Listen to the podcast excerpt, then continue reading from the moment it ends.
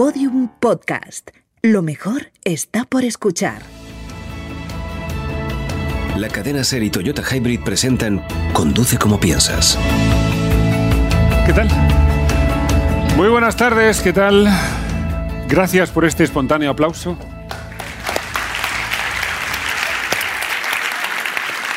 Bueno, es un placer, créame, es un placer. eh, la excusa que hemos montado para poder venir a Coruña. O sea, realmente todo. Eh, sí, sí, nos ha costado mucho porque lleva mucho tiempo sin venir.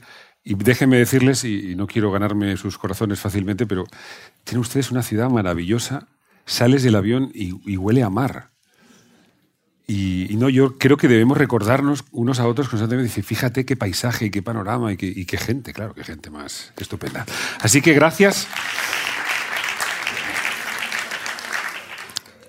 Han decaído un poco en el aplauso, noto que... Y eso que acabamos de empezar. Bueno, muchas gracias por acompañarnos esta tarde en este proyecto de Toyota, Conduce como piensas y, la cadena Ser. Llevamos un tiempo dando vueltas por, por este país, que a mí es un sitio... Ahora ya tenemos eh, cierta, cierto conocimiento, vivimos en un lugar privilegiado. Aquí te mueves 100 kilómetros o 50 y cambia la comida, y cambia la gente, y cambian las costumbres, y eso nos hace a todos mucho ser mucho más ricos. Entonces, en los últimos tiempos hemos viajado conociendo y compartiendo viaje con alguna gente muy interesante. Hoy vamos a hablar de, de la inmediatez, de, de lo rápido que va todo. ¿No tienen la sensación de que todo va muy rápido constantemente? Yo tengo la sensación de llegar todo el rato tarde a todo y tengo la sensación de que todo el mundo me riñe. ¿Comparten esa idea? Si no, no reciclas, tienes que adelgazar, no te levantas lo suficientemente pronto. Todo el rato dices, ¿por qué nos riñen? Y, y por eso decido salir con este. Esto es un bote, ustedes lo conocen bien, ¿verdad? ¿Les suena? O sea, el señor Bonilla lleva 40 años metiendo patatas fritas dentro de esta lata. Ahora es lo más moderno que hay. Pero el señor Bonilla lleva 40 años metiendo patatas fritas dentro de esta lata, esperando, diciendo, esto va a ser moderno alguna vez. O sea, lo más de lo más va a ser ahora. Y voy a poner, no, no, aceite de oliva.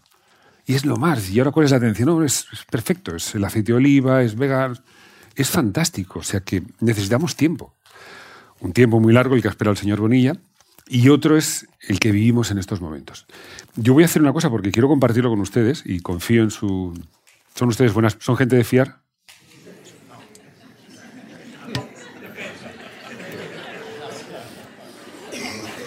Esto no me había pasado nunca, ¿eh? O sea...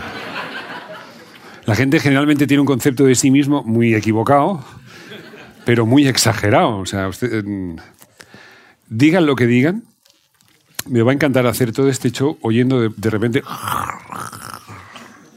sea, yo voy a entregar, voy a hacer entrega en estos momentos. Parezco el del el Rey León. Ah, chico. Voy a hacer entrega de esta lata. El señor Bonilla va a estar muy contento. Porque va a ser bueno. Pero esto, esto como otras cosas naturales y vegetales, es que rule, ¿sabes? Que, que vaya pasando para que dentro de una hora todos ustedes hayan probado esas patatas, porque van a tener el tiempo. Y espero la buena conversación para disfrutar de esas, de esas patatas. Si a alguno no le gusta, no hay libro de reclamación, o sea, no, no se quejen. Eh, vamos a empezar eh, este programa de hoy. eh, primero saludando a toda la gente que nos está viendo en streaming allá donde estén, sea cuando sea, porque ya la gente lo- esto lo verán dentro de un año. Eh, Saben que los aborígenes en Australia hay un, un anuncio que pone que en este programa puede haber gente que ya está muerta. En la televisión en Australia anuncian eso siempre porque, bueno, pues quizá alguno de los que van a aparecer dentro de un año, si lo ven, quizá, dado su estilo de vida, no sigan con vida. Voy a presentarles en primer lugar a eh, quizá la persona más inteligente que conozco. Eso, al igual que ustedes, no le convierte en buena persona, pero es muy inteligente. Un aplauso para Gonzalo Madrid.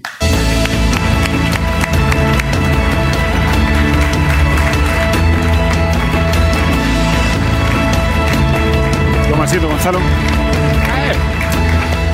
Gonzalo, ¿tú crees que vivimos muy... inteligente y estaban todos expectantes. Digo, ¿Quién ¿qué sé será? Yo, ¿Están ahí? Eh, Gonzalo, tú dirías que vivimos muy deprisa. Tú vives tu vida muy deprisa. Yo la mía en concreto sí. Sí.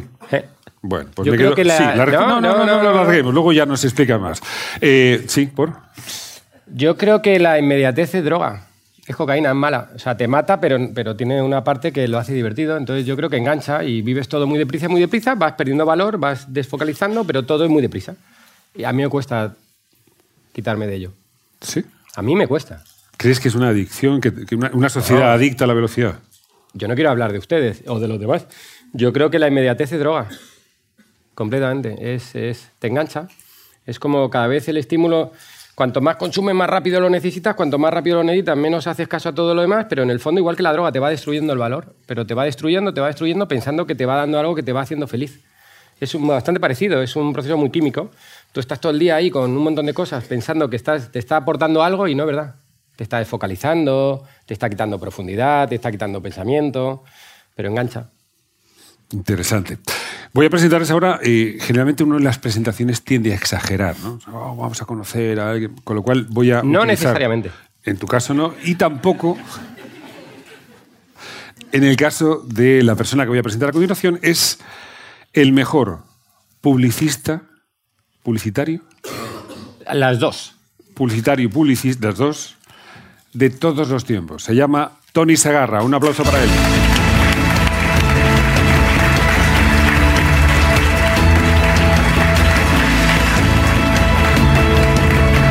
Bienvenido, Tony.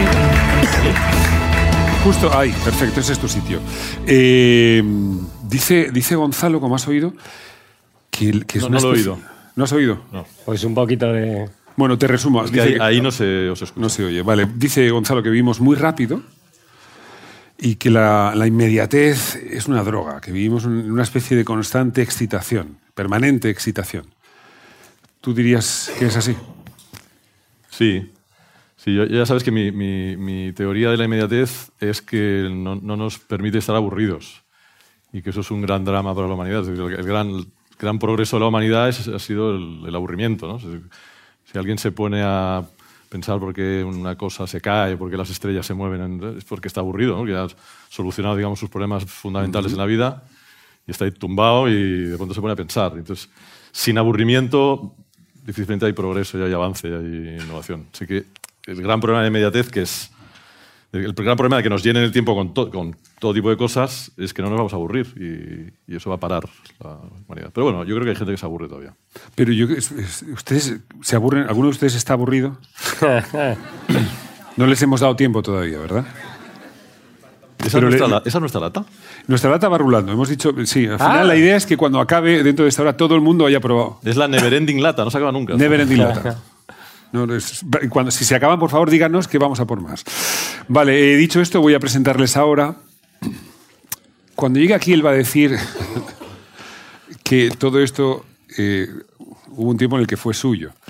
Es vikingo, viene desde Suecia y dirá, bueno, yo aquí como en casa. Él, él viene de cerca del círculo polar ártico que más o menos vendría a ejemplificar la temperatura de- del agua de la playa de Riazor, más o menos en cualquier estación del año. Yo he visto a gente en Riazor con martillo para bañarse. Un aplauso para Tom Callen.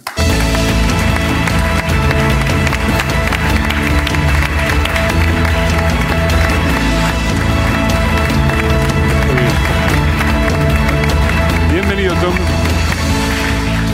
Déjame, déjame señalar, Tom, una cosa eh, creo que importante. Eh, Tom es alguien que toma- necesita su tiempo, demás. Esos pantalones se los ha hecho un sastre en Madrid. Eh, el Tom sigue comprando en una tienda que se llama Me Cago en la Moda. Es, ustedes a más aquí de- del tema lo tienen muy sensibilizado. no lo entiendo. Tom, ¿tú crees que necesitamos tiempo, que nos falta tiempo en general? Necesitamos más tiempo. eh, a mí, y, y- y la necesidad de lo- del instante, que todo en el acto, que todo en el mismo momento tiene que pasar, me hace recordar el escritor británico, amigo de Dickens, eh, Wilkie Collins, encima de su despacho, él escribía novelas igual, era muy, muy popular, tenía un público igual de, de grande como Dickens, ahora está olvidado. Pero tenía encima su, de, ahí en la pared donde estaba trabajando, tenía su lema escrito, enmarcado, y dice, y dice seguramente, hazlos reír, hazlos llorar, hazlos esperar. Y yo creo que la, la pausa, la pausa es muy, muy importante en la civilización humana. Así que déjame decir una cosa, querido. Yo, aprovecho este momento porque me ha presentado como vikingo. Entonces, cada vez cuando llega a Galicia, una tierra que me encanta, siento un poco la necesidad de pedir disculpas por parte de mis antepasados. He entendido, según los historiadores, que mm, venían un poco autoinvitados que la invitación formal nunca llegaba. Bueno, y su manera de estar, llegar y actuar a lo mejor no era de todo formal ni, ni correcto. Yo sé que ha pasado el tiempo, pero desde mi corazón espero que ya no quede rencor y, y que seguimos juntos todos abrazados.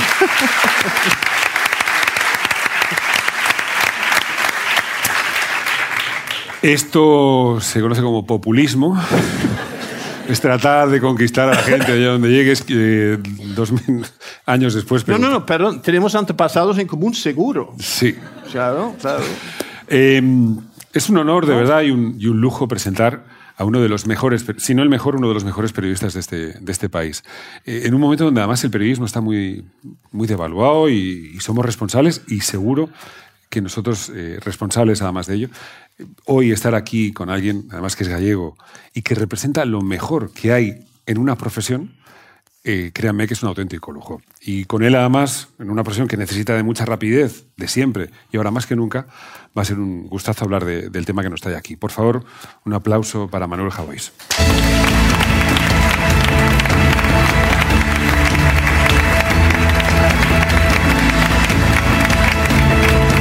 Bienvenido, Manuel. Bueno, pues ya estamos todos. Manuel, estamos hablando. Eh, Tom ha aprovechado para pedir perdón por.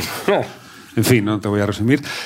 Vivimos muy rápido, muy rápido. Tu profesión tradicionalmente ha vivido de la inmediatez, de, tal y como todavía hoy en la radio utilizamos, tal y como hemos, hemos podido avanzar. La rapidez, el ser el primero es importante. Pero ¿hasta qué punto estamos olvidando lo todo lo demás simplemente por llegar primero? Hombre, estamos olvidando muchísimas, muchísimas cosas. Fíjate en, lo que ocurre. Antes una exclusiva, por ejemplo, en la prensa escrita se medía por días. La, la publicabas o la dabas a conocer un día antes. Ahora estamos en la fotofinish. ¿no? Cuando alguien tiene una noticia tiene que publicarla al momento y tiene que ganar por minutos, a veces incluso segundos, si se pelean por eso. No sé si recordáis la noticia de la abdicación del rey, ¿no? que, que- que había habido un duelo entre dos medios porque alguno decía que la había publicado antes y cuando la había subido.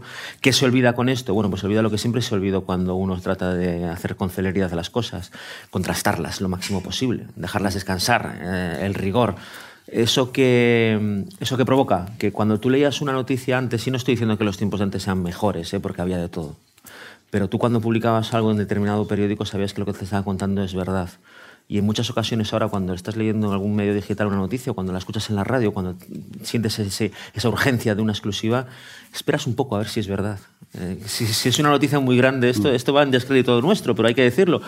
Lees una noticia muy gorda y dices, pero esto es verdad. Hombre, está saliendo en el medio. Tiene que ser verdad.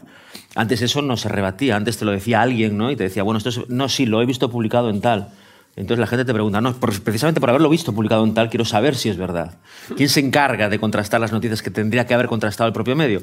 Estoy hablando de ejemplos bastante eh, sueltos y, en determinados también medios muy, muy, muy concretos, pero, pero sí que se nota porque a través de las redes sociales tiene muchísima repercusión y, y- y es provocado por la, por la velocidad, por la rapidez. Tú date cuenta de una cosa, eh, cuando tú das una noticia o, o- o- o cuentas una fake news, eh, esa mancha de aceite que se esparce es ya imposible de borrar con cualquier otra noticia que venga después. Tú con eso ya configuras un pensamiento, configuras una realidad. Has lanzado una cosa que al, ser una noticia, al ser algo novedoso, sea cierto o no, ya provoca una reacción y- y crea determinados marcos mentales. Cuando viene el desmentido, o cuando viene la matización, o cuando vienen los grises, normalmente ya no alcanza ni la mitad de la población a la que llegó esa primera noticia. Es decir, la, velocidad es más importante que nunca, lo cual es eh, para nuestro, para nuestro oficio dramático. Mm, Pero no vivimos demasiado en esa expectativa. Yo, por ejemplo, pongo la tele, lo hago muy poco, pero Gonzalo siempre es la expectativa, es decir, todavía no ha pasado nada. Luego, en el Yo es que ¿sabes oficio de Manuel es que, Que- no ha pasado nada, con lo cual no, no hay noticia. Yo tengo desde pruebas así como intelectuales a pruebas empíricas. Las empíricas, como últimamente los niños están, no sé qué. ¿verdad? Gonzalo tiene cuatro hijos. Pero- Y el mayor tiene cinco años. Eso, eso. Un aplauso para Gonzalo. Un aplauso a los últimos cinco años de Gonzalo. Ya, y dicho eso, hay cosas peores. Hablando, pero- de, hablando de inmediatez. No, pero es Pero, verdad. Perdón, voy a. Pero déjenme. Cómo crear tu propia familia numerosa en cinco, días, en cinco años. Pero déjenme que es que voy a señalar que ha habido. Gonzalo tiene cuatro hijos y ha habido un momento de. ¡Oh! En cinco años. Son ustedes un público genial. ¿Qué, qué ibas a decir? Lo que voy a decir es que, y debido a esta circunstancia, he dejado de ver eh, cine y series. Yo estudié cine, veía mogollón de, seri- de series y de cine. Pero por circunstancias de la vida, pues me he desenganchado porque cuando, yo qué sé, se duerme todo el mundo tal, me voy a dormir. Y llevo tres, cuatro años que igual he visto la... Y no hago cosas malísimas, pero igual he visto la tele, pues he visto dos películas en el cine con los niños y habré visto una peli. Y yo veía muchas pelis. Y, entonces, y esto es en paralelo a la burbuja de las series, que todo el mundo habla de la serie, de la serie, de la serie. Y entonces te das cuenta que si tienes cierta perspectiva y aguantas, el 99% de las series que todo el mundo habla son una castaña que no va a ningún lado, que si las dejas caer, caen. Y que entonces yo pienso, joder, tampoco yo hago algo con mi tiempo muy brillante, pero qué cantidad de pérdida de tiempo por no perderte lo último de lo último de lo último. Yo lo veo desde fuera y digo, pues lo último de lo último de lo último, otra mierda. Esa es la prueba empírica. Y luego, la Y ahora la- intelectual, ahora la y ahora la científica. intelectual, leí el otro día que el hombre este de nombre impronunciable, o para mí el Yuval Babi, el israelí maravilloso de Modeus, Homo sapiens, tal, este tío se retira seis meses al año a un kibut. Y no tiene internet ni tal, a sus cosas, ¿no? Con sus chicos, Abu- tal, a aburrirse, aburrirse. Bueno, a, a- a pensar. Y entonces le decía a alguien, pero hombre, entonces tú el día que ganó Donald Trump no te enteraste. Y el tío dice, pero ¿tú crees que en mi vida, ¿tú crees que va a cambiar en algo el mundo que yo sepa que ha ganado Donald Trump? No. ¿Tú crees que mi vida cambia en algo porque haya ganado Donald Trump? Así, ah, cambiará en grandes números, pero hoy, y lo piensas y dices, ¿es verdad que tanta obsesión por la inmediatez? En ese libro que, que acabas de, de citar, Sapiens, hay algo que tiene que ver con la velocidad, no con la velocidad que nosotros entendemos como diaria, ¿no? que tenga que ver con nuestra cotidianidad, sino con la velocidad de otro modo expresada por Hariri, Hariri se llama, ¿no? Yuval, Noah Harari. Harari, vale. Bueno. no es fácil. bueno, el pavo este que publicó Sapiens eh, eh, tiene, una, tiene, una, tiene, una, tiene una- un capítulo dedicado a cómo el hombre... Estoy eh, pensando en el titular mañana en los periódicos. Manuel Javois, el pavo este. el pavo de Sapiens. El pavo de Sapiens. El pavo de Sapiens. Pavo Sapiens.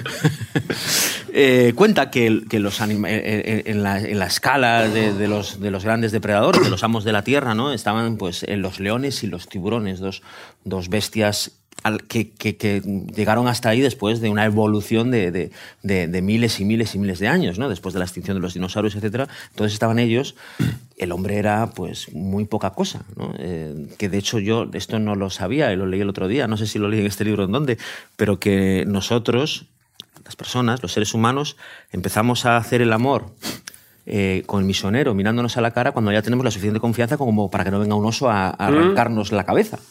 Claro, no, esto es cierto, ¿no? Es decir, cuando estabas en las cuevas, cuando, cuando, cuando eras un troglodita, cuando estabas pendiente de que no tenías armas, no tenías nada. No o sea, tiene tú- relación con el invento del pestillo, digamos. Eras- no, no había, no, no había Securitas, dirá. Hay un mundo sin Securitas. claro, imagínate la cueva esa.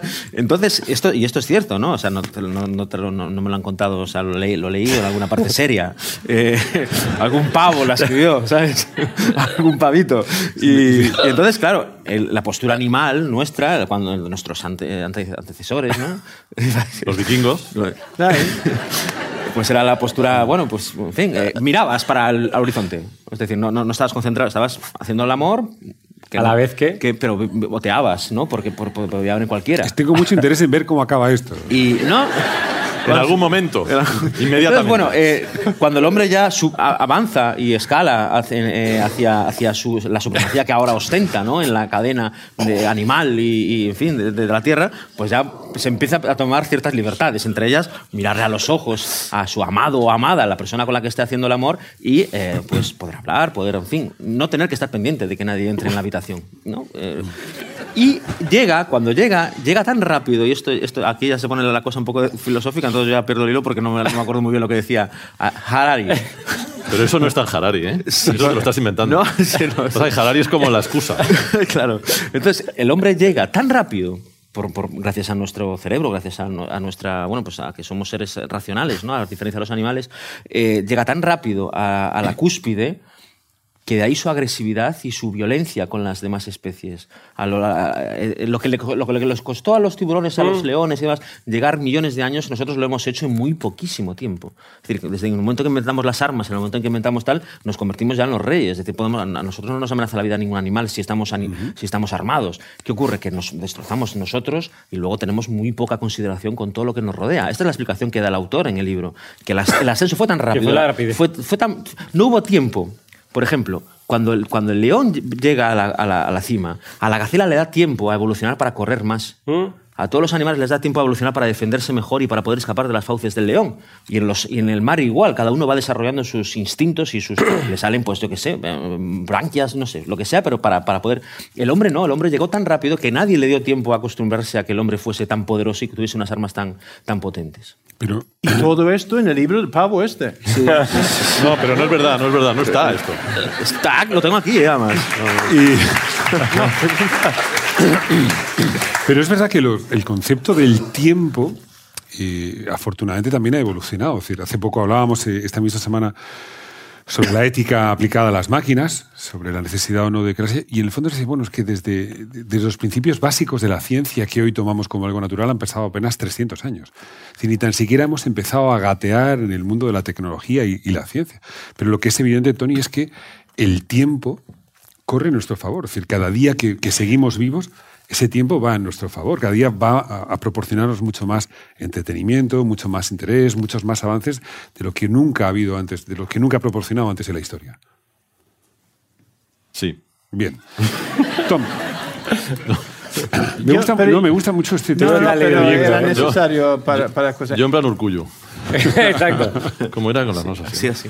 Sí. Yo, yo creo Sí. que en todo este debate, eh, amigos. eh, Perdón, no el- estoy oyendo las patatas, ¿eh? no sé si han dejado de rular. ¿Habéis rulado las patatas? ¿Se acabaron? No, no puede ser. No, no se acaban nunca. Eh, si paso una que borrilla, un botón más. salen más. Decías, Tom. Mira, No, eh, eh, esto eh, que realmente yo creo que parte de todo esto de lo inmediato. Oh. ¿Cómo te llamas? Lola. Un aplauso para Lola, por favor.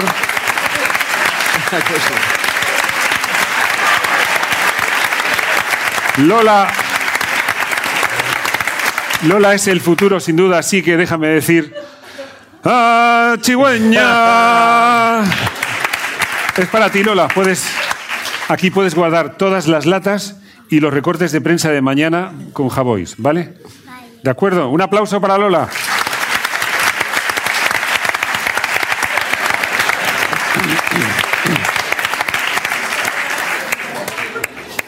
La tapa, Eh, la tapa. Al siguiente La sí. tapa. Ah, la tapa. Es que Ahora si te la la llevo, sin tapa. Eh, al siguiente sí, viene Lola y se incorpora con nosotros. Es que ya te, ya te habías respondido tú. Sí, es verdad, era una pregunta. No, pero está muy bien porque eh, eh, un poco para ilustrar lo que, lo que quiero decir es que no sabemos ya diferenciar entre lo que es importante y urgente. ¿no? Por ejemplo, es importante que las patatas van circulando aquí en el público, pero la urgencia, las patatas van a llegar. No tiene que llegar a todos en el mismo momento. Yo creo que si estamos, si confundimos entre lo que es importante y lo que es urgente, es, una diferencia. Ni siquiera todo lo es importante es importante. Yo creo que hoy en día parece que todo es importante y todo es urgente. En el libro de Huxley sobre un estado totalitario del futuro no habla de censura ni tortura, habla de que nos hay tanta información que todo es trivial, todo es vulgar, no tiene sentido. Es la mejor manera de controlar. Y yo creo que lo inmediato es, es uno de los pequeños mecanismos de un aparato así. Tiene que ser inmediato, pero si es inmediato, ¿cómo se puede transmitir una verdad? ¿Cómo se puede transmitir algo que es sutil? ¿Cómo se, cómo se puede transmitir algo que necesita el tiempo de reflexión, de meditación o de pensamiento? ¿Puedo contestarle? ¿Sí? Digo yo Esta- que sí. esta, esta pregunta es mejor. lo de lo urgente y lo importante tiene que ver con algo que es fundamental, que es el pensamiento a largo plazo, que es lo que realmente aten- eh, a lo que realmente atenta la inmediatez, es decir, a no pararnos a pensar cómo queremos ser, cómo, cómo pueden ser las cosas. Y el otro día pensando en esto, pensando a largo plazo, me daba cuenta de que en realidad los que están pensando a largo plazo son los chinos. Los chinos. Sí. Es decir, Los únicos que no tienen una, dinámica de elecciones constantes, de agradar en, la- en las encuestas, de mm, estar todo el día, de toda la inmediatez del, de la- de la- del agrado y del, y, del, y del voto constante y de no sé qué, son ellos. Es decir, ellos han- decidieron hace 40 años que, a ver, vamos a ver, el mundo cómo pinta, tal, ¿qué, es- qué es lo que queda libre? África, pues vamos a, por, vamos a África. Entonces, ¿esto cuánto nos va a costar? 30 años y 800 mil millones de millones de dólares. Pues venga, esa decisión se la puedes tomar si piensas a largo plazo y si no tienes elecciones. Eso acojona, ¿no? Lo dejo ahí. Yo, por volver a, a, más una fácil, dictadura. Porque Sí. hay un punto intermedio Sí, sí, sí. entre hacer el amor sin estar preocupado por el oso y pensar en los chinos. Eh, yo, eh, Volvere- volveremos a la posición antigua para ver si viene un chino. pa- o para ver el horizonte, para ver el futuro. Por si vienen los chinos. Total, ya te cuento yo a ti. Que, no, hacíamos eh, en un proyecto de educación que hacíamos tal, el otro día nos contaban que el problema de mm, donde están ahí los profesores preocupados es que históricamente se ha valorado las pruebas de psicología, lo que medían era la capacidad de los alumnos de postergar la gratificación. ¿no? la capacidad que tenías de entender que un trabajo, un esfuerzo te llevaba a un bien mayor y la capacidad que tenías de esperar y tal. El problema de la tecnología o del exceso de conectividad, que es la inmediatez, es que lo que niega es la capacidad, tu capacidad de postergar la gratificación. Y esto que parece una obviedad, lo que cambia es el sistema de aprendizaje completo. Pero ya no porque no llegues y no desarrolles, que está por ver, la paciencia y la voluntad y el tesón, y eso habrá que ver, o, sino por una cosa que me parece más simple, pero igual más importante, y es que si a ti los que si te dieran el resultado de forma inmediata te dejaría de producir placer. Si tú quieres correr un maratón, que para eso tienes que entrenar durante, yo qué sé, tres meses, el día que acabas el maratón disfrutas porque es el fruto de un esfuerzo. Si yo te doy una pastilla y que corrieras un maratón, lo que vienen a decir es que ni siquiera tienes capacidad de disfrutar, porque el disfrute está vinculado al esfuerzo que te ha llevado. Entonces, el problema de inmediatez es que niega todo el camino. Y, nie- y niega la, la idea moral del. es- eso que acabas de decir está basado en la idea religiosa cristiana de la postergación absoluta. Es decir, hasta que no te mueras. Hasta la que no te eternidad. mueras. Ahí también hay un punto intermedio. Que el placer es el camino, ¿no? Es decir, que el reto realmente Claro. es hacer el camino. Es decir, ¿No? Es como, yo no tengo ni puta idea, pero supongo que tienes, el tienes. producto de... A ver, ¿no? Eh, tú llegas a un libro y supongo que, hombre, que te gustaría que te costara menos, sufrir menos, tal, pero cuando una vez que lo has acabado, esto es lo que te ha producido un placer. Pero si de repente dijeras, voy a escribir un libro, y mañana tuvieras el libro, Y en eso que, pero eso que cuentas, Gonzalo, eh, parece que todos tenemos que saber de todo todo el tiempo, a todas horas, desde que nos levantamos y nos vamos a dormir. Eh, hay grandes ejercicios para popularizar, desde la pintura a la ópera, cuestiones realmente complejas se simplifican muy rápidamente. Y eso les habrá pasado muchas veces que en cuanto tú sabes de un tema, ves que la simplificación implica la mentira. Si quieres simplificar algo, vas a reducirlo de tal manera que va a acabar siendo otra cosa. ¿No será que eso está para que, no sé, la ópera pienso? A lo mejor es que es para la gente que realmente ha pasado mucho tiempo dedicando para apreciar los giros, para entender cuál era el contexto en el que se compuso determinada ópera. Al final no todo es para todos todo el tiempo. Decir, las cosas también deberían suponer algo de, algo de esfuerzo, ¿o no? Y como digas sí, ya vamos a Lola. No, eh, eh, eh, tienes razón, ¿sabes? Lo que pasa es que estabas definiendo mi oficio. Eh, yo soy periodista local, vengo del periodismo local. Yo, yo te- yo tenía que entrevistar a una, a una soprano un día y el otro día tenía que entrevistar a alguien completamente diferente de otra sección. Es decir, hacíamos de todo. Y por lo tanto teníamos que informarnos de todo. Desde luego no saber de todo. Tampoco ahora lo puedo saber cuando entrevisto a alguien, ¿no? Pero sí tengo que informarme. Sí tengo que tener unas nociones básicas. Unas nociones básicas que a mí me permitan tener el conocimiento más o menos superficial o profundo, dependiendo de la rama a la que se dedique el, entrevistado o el entrevistado, para poder eh, enseñárselo al lector, ¿no? para que el lector lo, lo disfrute, para que el lector aprenda algo de él. ¿Esto me permite a mí disfrutar de la ópera? No. Esto me permite a mí entrevistar a una soprano, entrevistarla con cierta solvencia. Desde luego no va a ser la entrevista que le puede hacer un experto en ópera, pero es que a lo mejor esa entrevista en- para un experto en ópera la leerá un público mucho más reducido, que será el público eh, más, más eh, aprendido, más, más, más enseñado sobre, sobre ópera.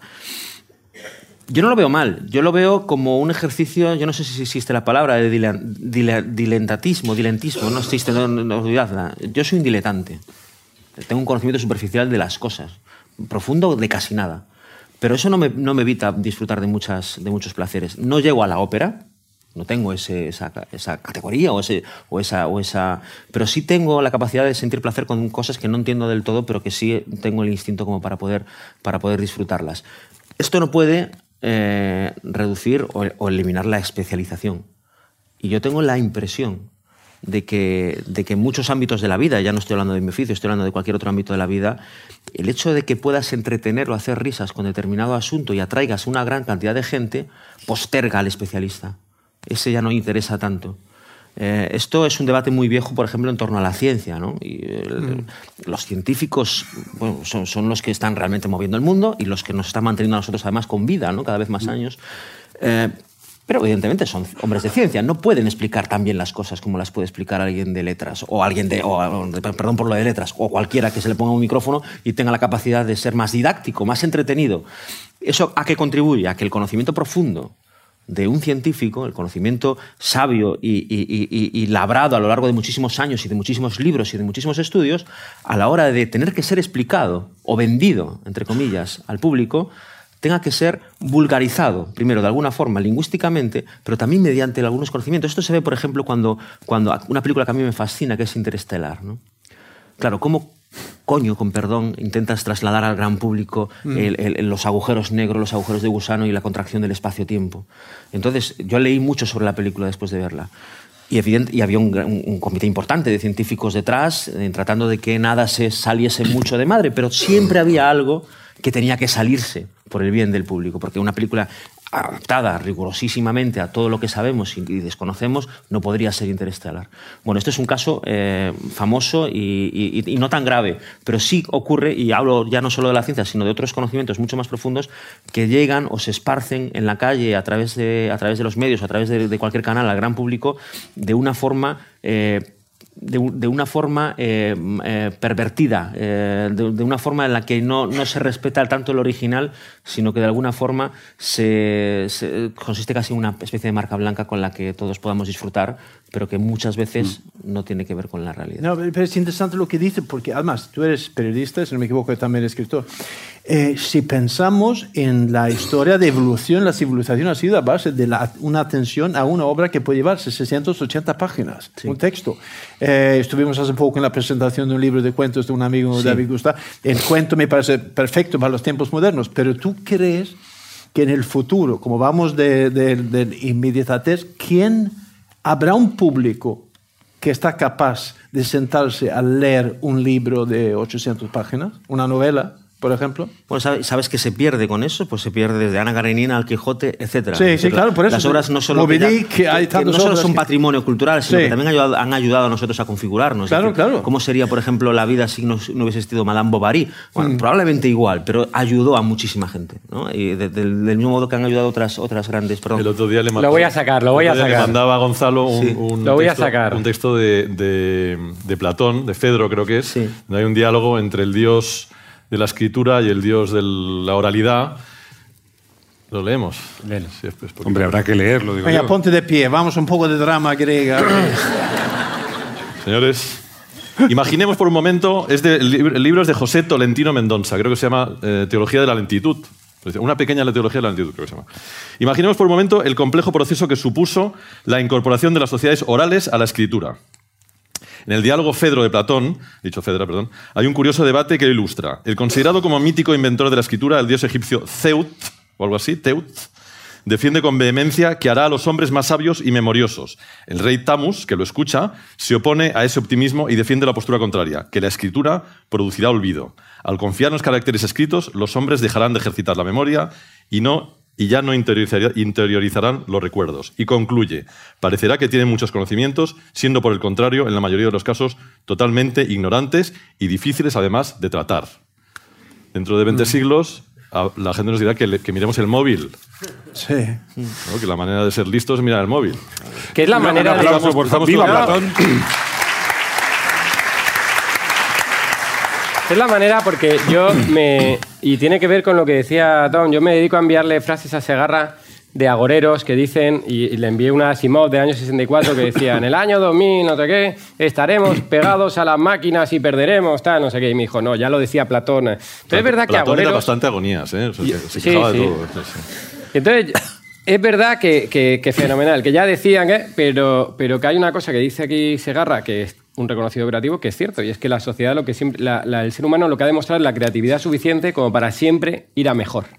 Es decir, aunque no sepamos cómo, seguiremos leyendo libros de 800 páginas. Haremos más cosas además, pero no dejaremos de leer libros. Yo, eh, una de las cosas que me obsesiona en inmediatez es que quiero, pero no hoy ni mañana ni tal, quiero desengancharme de esto porque sé que tengo un problema y me di cuenta porque ya no aguanto cuando voy al cine, que es de tal, eh, no aguanto una peli entera sin mirar el WhatsApp. Yo no estoy enganchado ni a las redes sociales, ni a Instagram, ni a Facebook, de eso puedo vivir sin ello.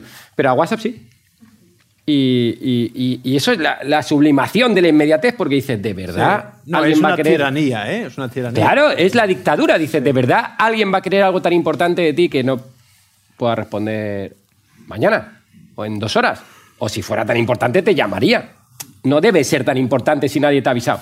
Pues yo tengo un enganche muy serio. Y entonces, como soy consciente que esa especie de obsesión por la inmediatez me está tal, lo soltaré, cogeré otra vez el libro. O sea, yo creo que todo es un poco pendular.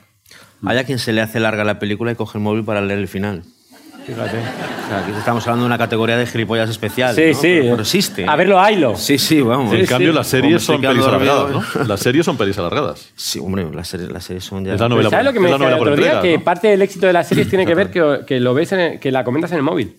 Digo, hay que ser muy gilipollas para buscarte un entretenimiento. O sea, es como el subalterno para poder estar aquí tuteando en la segunda pantalla. Es algo bastante marciano. Pero sobre eso que decís. Es que a mí me de hace gracia, perdón, que hable de segunda pantalla porque es un término que escucho mucho ya. O sea, una segunda pantalla. ¿Mm? No, tenemos una en la que estamos tal y de repente ya, ya Sí, hay como sí. una- unas...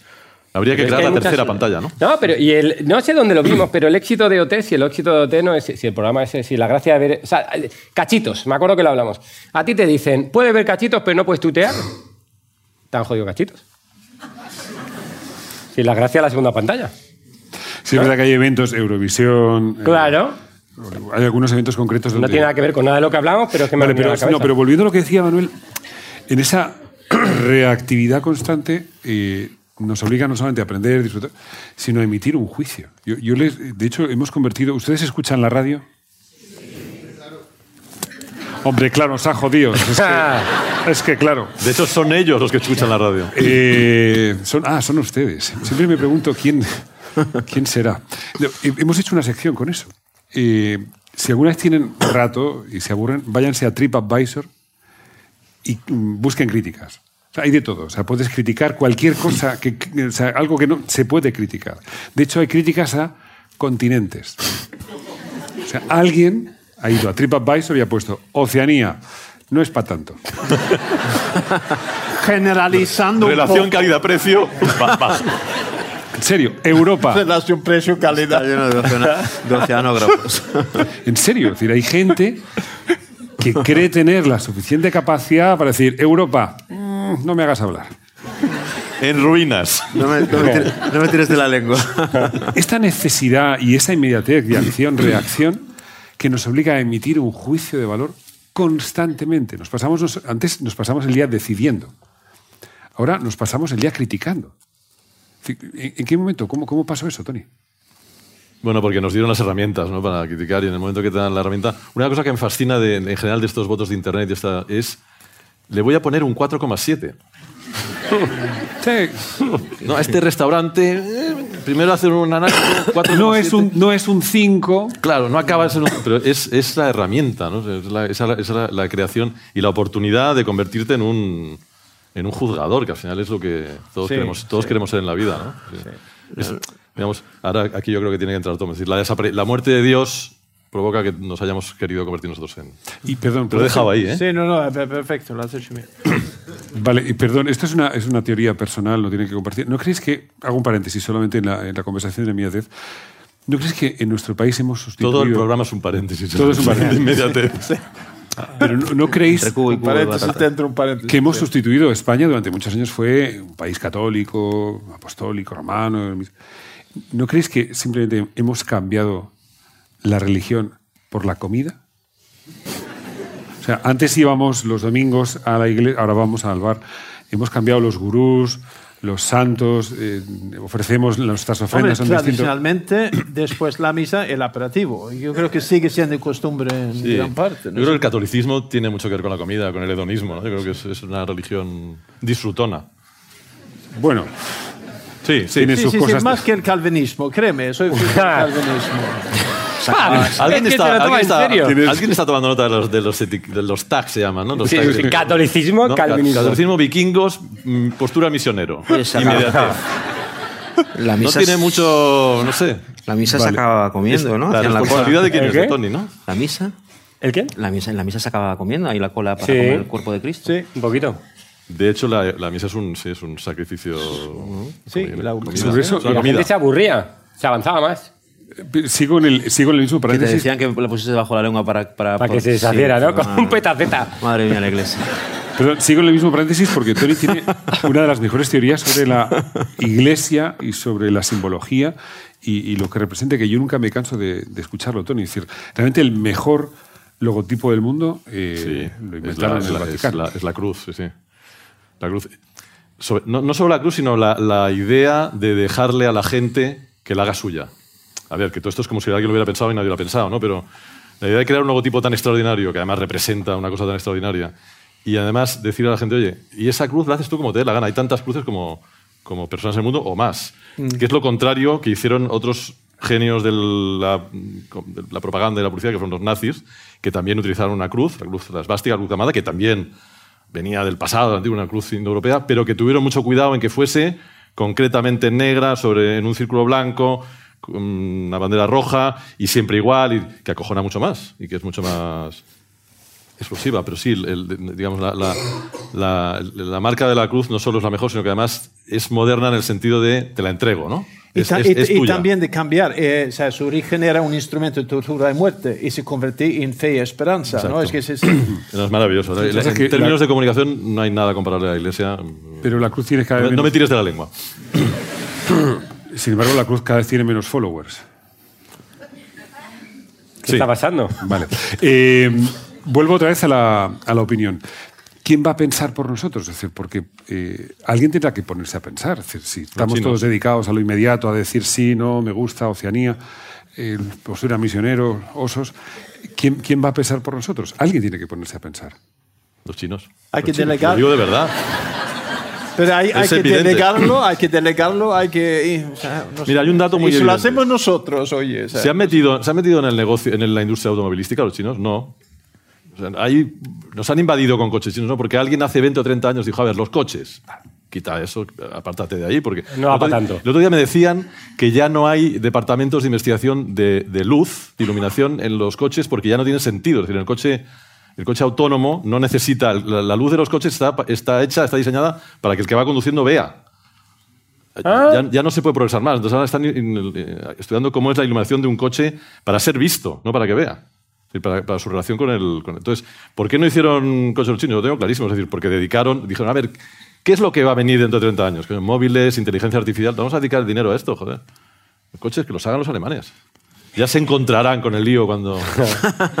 y ahora, ¿quién, quién tiene el lío? Los americanos y los alemanes, los que hacen coches. Cre- Creedme, cre- believe me.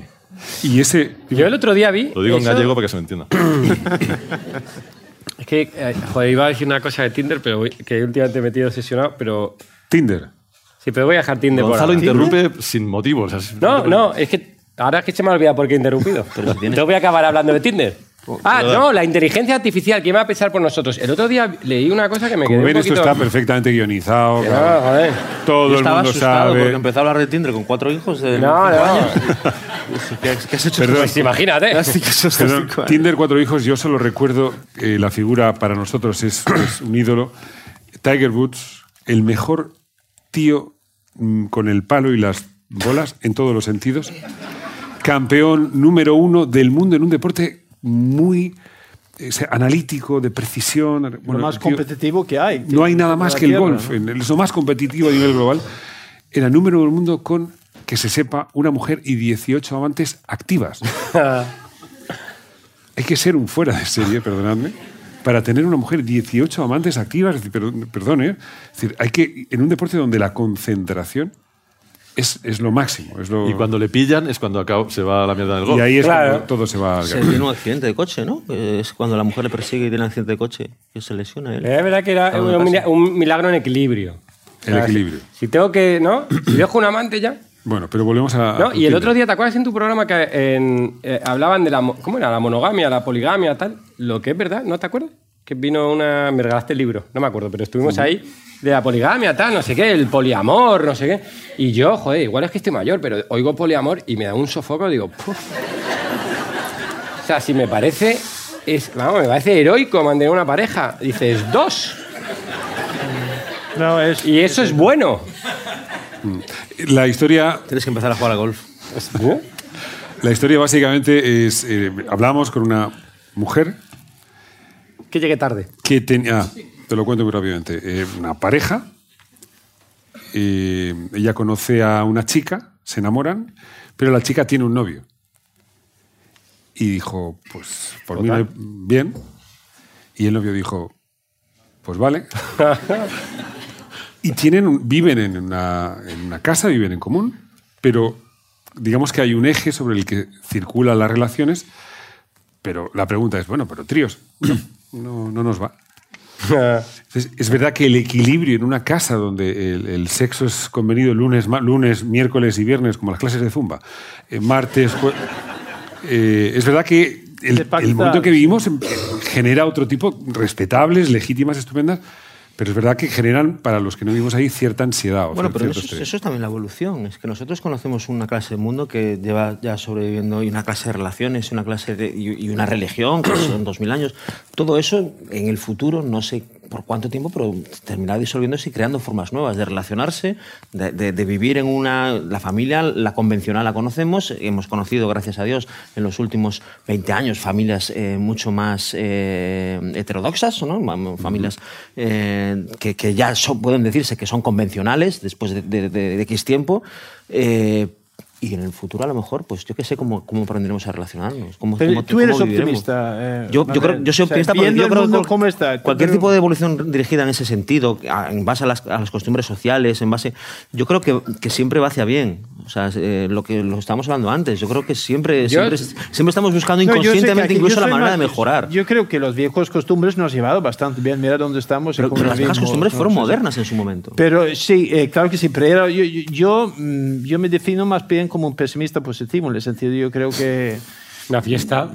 lo hemos hablado muchas veces, ¿no? Pero me encanta evocar, equivocarme. Si vosotros tenéis razón, yo encantado. Yo, yo creo que a lo mejor eh, para hacer algo estamos hablando de un avance, no estamos hablando de, de novedades. Yo creo que con, como ejemplo, lo de inmediato y tal, si una novedad por novedad no es mejor que lo anterior, mejor que dar lo que había antes. Vaya. Perdemos un poco la capacidad, pensamiento crítico sobre las nove- novedades, la- lo inmediato. ¿Por qué? Alguien ha hecho la pregunta, ¿por qué necesitamos esto todo el rato, 24/7, como dicen los americanos? Yo, yo creo que en ese sentido, yo creo que a veces la novedad nos quita más que nos da, punto de vista personal. Pero es que nosotros de una forma eh, estamos venimos de una cultura antiquísima y de, de unas fórmulas de educación eh, muy muy establecidas. Yo soy incapaz de tener una relación como la acaba de definir Tony. Yo soy incapaz, soy capaz perfectamente de, de- de- de- de- de entenderla, pero yo me basa en mis emociones y que son emociones que se han ido transmitiendo a través de muchísimo, muchísimo tiempo, no soy capaz, pero entiendo que poco a poco y en base a una cierta evolución esto puede llegar a ser generalizado. No, no lo sé, lo desconozco porque no veo el futuro. Yo soy, yo soy, yo soy personalmente incapaz, porque no me sale, yo qué sé, no, no, no. En fin, eh, soy monógamo, ¿no? No, pero, pero no. Ya, ya me jode, ¿no? Ya, ya, ya, ya, ya bastante, bastante desgracia tengo. En otra Exacto. vida, en otra vida, sí. pero lo veo con mi hijo, joder, eh, eh, lo veo con mi hijo. eh, Mi hijo tiene seis años. No, no, no. Joder, que Y ves. es, y es. No, no, estoy, estoy Poliamoroso. He, sal- he salido del tema del, del poliamor, Ah. por favor, no mezclemos. Que, eh, pero, pero él está educándose en un mundo que yo no vi ni, de, ni a millones de años luz. Sí, ¿no? claro ni, que ni no. de lejos. Y, y todo en base a lo que él les está educando tiene sus partes positivas y sus partes negativas que tendremos que ver ya no en mi hijo, sino probablemente en mi nieto o en mi bisnieto, de cómo se ha ido configurando la nueva sociedad en base a los nativos digitales, por ejemplo. ¿no? Y, y, eh, yo veo a niños que no ven y hacen así en el aire. O están pero de verdad, o sea, y mi hijo ve la televisión y, y- y no, tío, no. No, esas cosas, claro, se- después ya lo se da hice, por lo hice hecho. yo en el periódico. sí. Eh, mm, hablabas antes de la capacidad de, de intentar entender o de ver el mundo. Mira, eh, Blade Runner está ambientado en este año, ¿no? En 2019. Blade Runner era una cosa completamente obvia y lo daban por hecho en aquel entonces que los coches volaban, que había unas naves. Tío, el tío se bajaba de la nave y cogía una cabina de teléfonos para llamar. No se les había ocurrido el móvil. Sí, tío, o sea, eh, has puesto a volar a todo el mundo y tienes que aparcar. ¿Y de qué raza- y de qué raza Cambiar son las todos? monedas, echar una, una cabina de ¿De teléfono. qué raza son todos? es verdad. claro. ¿De qué raza son? Bueno. Bueno, nos quedan un par de... No, yo, vale, una cosita. Por... No, a ver, que yo decía lo de, de- Yo ahí discrepo profundamente de ti, pero fíjate, pero porque los hechos me dan la razón, que pasa pocas veces. Un momento, vamos a analizar esta frase. Discrepo de ti porque los hechos me dan a mí la razón. Eso- y es un hecho objetivo. Objetivamente. Pero. Sí, ya, ya lo veo. No, decía Javoy, su hijo, tal. A ver, yo ya he vivido, yo nací en el Argumento de autoridad. ¿eh? No, Javois. Por si yo acaso, ya Javois. he nacido, nací en el 77, o sea, no he visto, ya he visto una España más o menos moderna, me- pero yo en casi todos los órdenes culturales, sociales, vamos a mejor. Es Otra cosa es que ese mucho mejor a mí me dé cansancio y diga, buf, qué pereza. Pero es infinitamente mejor que haya más opciones, más libertad, más capacidad, más... Menos el Real Madrid, todo va mejor. ¿El qué? Menos el Real Madrid, todo va No, mejor. la radio discrepa. Pues menos mal que le va mal al Madrid.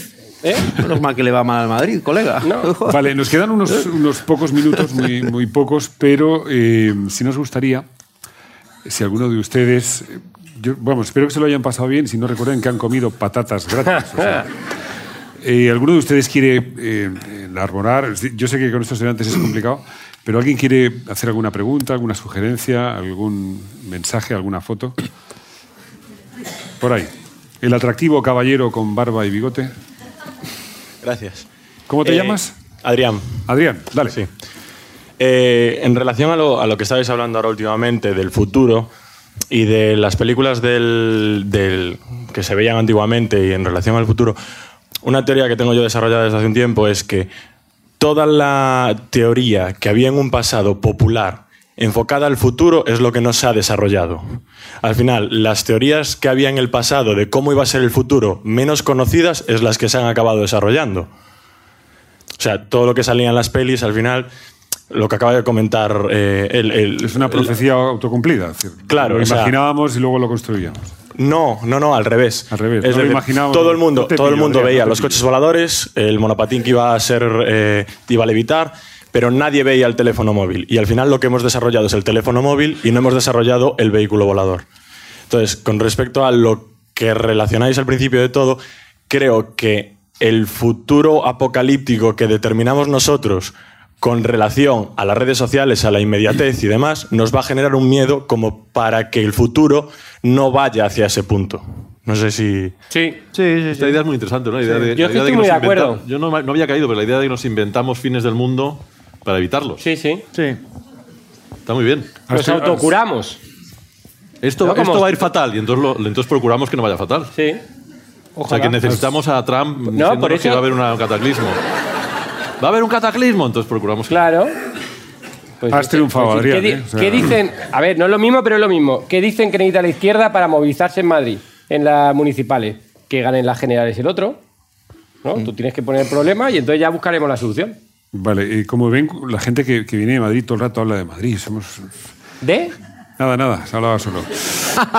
¿Alguien más quiere hacerle alguna pregunta, sugerencia, elaborar y desarrollar una teoría como Adrián? Lola, ¿qué tal te lo has pasado, hija? A ver un momento. ¿Dónde está el micrófono? Que tiene la tapa de la lata aquí. ¿eh? Ahí, fondo. Tengo que darte la tapa de la. Espera. Un momento. ¿Ha dicho que no? Que sí, que sí. Ah, A ver, Lola, mal. tienes ahí un micrófono. ¿Qué tal te lo has pasado, hija? Muy bien. ¿Sí? Bien. ¿Quién de estos señores te ha, te ha parecido más interesante? Ninguno. ¡Ah! El, el futuro ha hablado. No hay Sí, mejor el final. futuro ha hablado, sí. Y si lo hacemos por ella.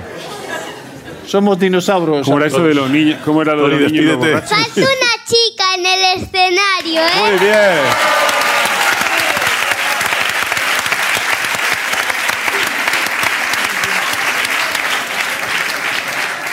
Solo, solo una, una pregunta, Lola. ¿Cuántos años tienes? Siete. O sea, hemos sido humillados. o sea, todo esto tirado por el suelo. Este proyecto no va a ningún sitio porque una niña de siete años. La ha pillado la primera. La inmediatez. La inmediatez, amigo, la inmediatez. Eh, Lola, la semana que viene, ¿qué haces? Pues ir al cole y todo, lo de siempre. Te podemos llevar a una. Bueno, ahora hablamos con tus padres. A ti no te importaría venirte con nosotros, ¿no? Y hacemos charla. Es un poco lo que has visto, pero, con ge- ahora ya sí, con gente inteligente como tú. Sí, te vienes. Me voy con mis padres.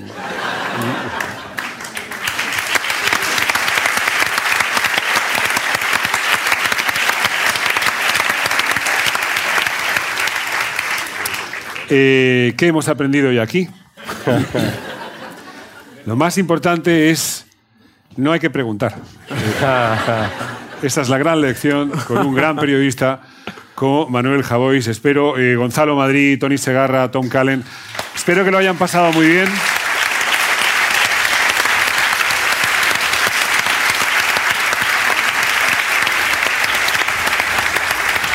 Gracias de, todo corazón, es un placer en estar esta yo, yo me lo he pasado muy bien, gracias a todos, al público, gracias especialmente a nuestra amiga Lola, a partir de ahora ya uña y carne. Ha sido un placer estar aquí, un placer compartir. Y bueno, yo creo que es bueno que sigamos preguntándonos y, respondiendo y a veces eh, con respuestas muy claras. Un verdadero placer, gracias, de verdad.